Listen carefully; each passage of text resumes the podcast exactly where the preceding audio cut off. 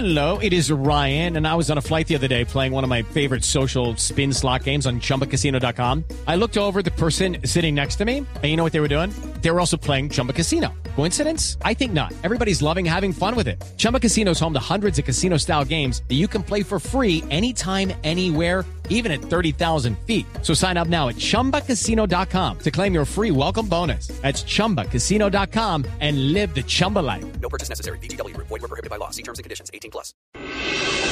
Estás escuchando Blog Deportivo.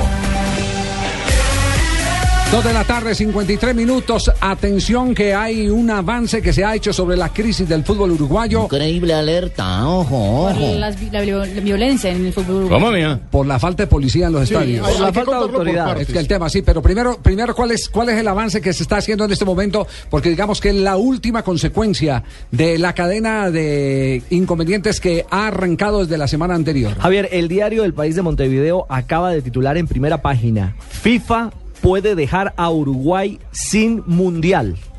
Y agrega diciendo que el órgano investiga, el órgano, ¿El órgano? la FIFA. Ah. investiga si el gobierno ha operado de alguna manera para forzar la caída del eh, comité ejecutivo de la Asociación Uruguaya de Fútbol encabezado por Bausá y que si así se demuestra puede llegar a suspender la afiliación de Uruguay e impedirle a la Celeste estar en Brasil 2014. Toda la historia completa la presentamos a nombre de Diners. Un privilegio estar bien informado con Diners y Blue Radio.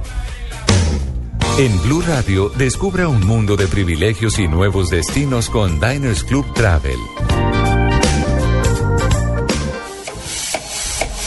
Bien, la historia comienza desde la semana anterior cuando los hinchas de Nacional de Uruguay, después de una derrota, acabaron con medio estadio centenario. Incluso la historia comienza en el campeonato de verano uruguayo. En un clásico nacional Peñarol eh, res- resultaron muchos heridos, incluso policías, y ahí se empezó a calentar la cosa. Cada partido de Nacional y de Peñarol, no necesariamente entre ellos dos, sino con equipos pequeños como Miramar, con Defensor Sporting y demás, ha generado hechos de violencia en todo este semestre y ya el presidente José Mujica, el presidente de la Nación Uruguaya, dijo, no más. Si van a seguir así, no hay policía en los estadios. Y por supuesto, si se retira la policía, ¿quiénes son los responsables? Los clubes y la organización del campeonato. Y la organización del campeonato había tomado la decisión de no jugar la fecha de este fin de semana. Finalmente se tomó la opción de jugarla porque Mujica dijo, ok, los vamos a respaldar, pero esto tiene que cambiar. Y la Asociación Uruguaya de Fútbol decidió tomar una decisión que en estos momentos... Bueno, pero ahí hay un pedazo de la pieza que es más importante que todo. Eh, les, les apoyan, pero en la parte exterior, Claro, no dentro del no estadio. en el estadio, no dentro del estadio. Y entonces fue cuando surgió la posición de los jugadores de la Asociación Uruguaya de Futbolistas. Los futbolistas, el Los agremiados. Los agremiados salieron y dijeron, nosotros no jugamos si no hay policía en el estadio. Entonces, todo se empezó a tejer en contra de los dirigentes. Es que el fútbol no puede ser solamente cobrar plata, se necesita generar muchas más cosas. Sí. Y pues ante eso, hoy renunció, eh, hace un par de horas renunció en pleno el comité ejecutivo dirigido por Bausá. Bausá. ¿Sabe, sabe Bausá, qué- sabe tipo qué es lo más, la- sabe qué es lo más grave de esto? Que aquí se alcanzó a diseñar un proyecto de ley. Y si no estoy mal, fue un eh, hoy concejal de Medellín, eh, Guerra, el, el hijo de, de Guerra Serna, un proyecto donde se obligaba a los clubes de fútbol a tener vigilancia electrónica, control del ingreso de los aficionados a través de la huella en los estadios y vigilancia de cuenta de los clubes al interior del estadio. Y la policía solo prestaba el servicio eh, por fuera. Por supuesto, los dirigentes del fútbol que me dijeron esto es imposible de cumplir, nosotros no tenemos manera de hacerlo.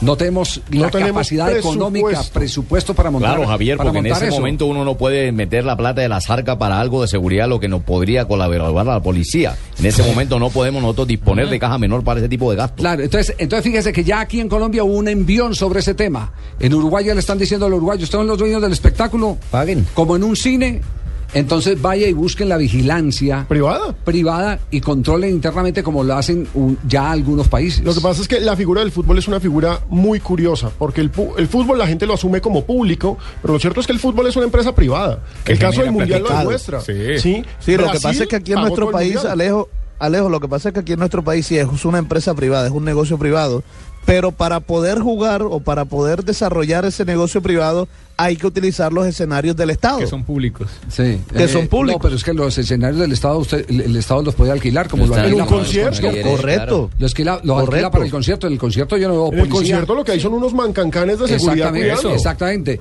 Eh, ahora, eh, lo que sí es cierto es que... eh, La ley no el obliga, código- Javier, en el Colombia. código de policía. Ah, eso Es el voy. código de policía. Ah, eso voy. El código de policía dice que para abrir un escenario público tiene que haber presencia de la fuerza pública. ¿En Correcto, qué cantidad? Javier, ¿cómo no? ¿En qué cantidad? Ahí es donde está el tema. Dependiendo del espectáculo, se vende eh, espectáculos triple A, medio y bajo, Javier, es dependiendo del espectáculo. ¿Y el fútbol qué es? Sí. Bueno, lo, lo- lo Dependiendo del partido. Lo único cierto es que a mí particularmente me parece que esa comunicación de FIFA se ha convertido en un auténtico chantaje, porque este no es un tema de intervención. Aquí no hay un tema de intervención. Lo que Hay una Claro renuncia no, de un comité. Hay la renuncia de un comité ejecutivo frente a una decisión autónoma del Estado de decir presto o no presto la policía. Otra cosa sería que el gobierno uruguayo diga, hágame el favor y renuncian todos porque yo voy a manejar el fútbol de aquí en adelante. Grito Eso es sí es intervención. intervención. No, ellos renunciaron. Eso sí es intervención. Entonces, entonces hay que cogerlo con pinzas y no descartar, eh, evidentemente, que se llegue a una crisis muy profunda. Pero aquí lo que hay es, evidentemente, un chantaje a nombre de la FIFA para que el, eh, el gobierno uruguayo eh, preste un servicio de policía que ya se cansó de prestar, además con una acusación muy grave, que las barras bravas siguen siendo alimentadas por los dirigentes de los clubes. Sí. Fenómeno que se ha visto acá también. el- el ver, fútbol uruguayo tiene un problema dirigencial impresionante y es que allá más que dirigentes son empresarios. Eh, los clubes pertenecen, los clubes no manejan jugadores, ningún jugador pertenece a clubes, sino que todos los jugadores pertenecen a un respectivo empresario que los va poniendo, los va poniendo. Paco Casal, que tiene a todos los clubes en, en, En la mano. En la mano, porque. Es vergonzoso. Les, les da Bueno, 300 aquí no tenemos ese 300 mil problema, Javier. Afortunadamente en Colombia no tenemos ese Bueno, problema, no. por eso estamos nosotros mm, lejos de ese problema. No nos vayan a involucrar a nosotros porque tengo bastante problema. Involucrar, para- involucrar. Involucrar. Moncho, Moncho. O sea, Involucrar. ¿Qué acá, no tenemos ese problema, pero sí se ven algunos casos que se manejan de esa manera. ¿En dónde se ve eso, Fabito? ¿En dónde se ve? Claro, hay jugadores que pertenecen a representantes, a empresarios. Sí, Bueno, todavía. No, no, de eso no Claro conozco. que sí lo hay. Incluso a directivos. No conozco. Claro. ¿No lo conoce? Hay directivos que son empresarios. Bueno, el, Sí. el, el asunto. es más, entonces- hemos hablado muchas veces del caso, por ejemplo, de, de Hernando Ángel. Hmm. Sí, Bueno, pero, Fabito, Hernando, pero Hernando Ángel está del lado de la institucionalidad porque es dueño del club. Sí, ¿Sí? sí, claro, es dueño del club. Usted no le puede decir nada a Hernando Ángel porque él. Bueno, lo que el pasa es que él también estaba así, él, él lo hacía incluso antes de ser Claro. dueño del Bueno, club. el caso es que aquí nosotros también, la policía, en cabeza mía, vamos a hacer también una reunión con el presidente Santista para poner, poner lo mismo, porque ahí tenemos demasiados problemas de movilidad para tener que agarrarnos con esos mechudos y los detalles. Fabito, yo entiendo su esfuerzo por el ejemplo, pero el ejemplo no es válido. Es dueño de Club Boca Juniors desde hace muchísimos años. Usted y yo estábamos chiquitos. No, no, no, pero yo sé, estamos yo sé chiquitos.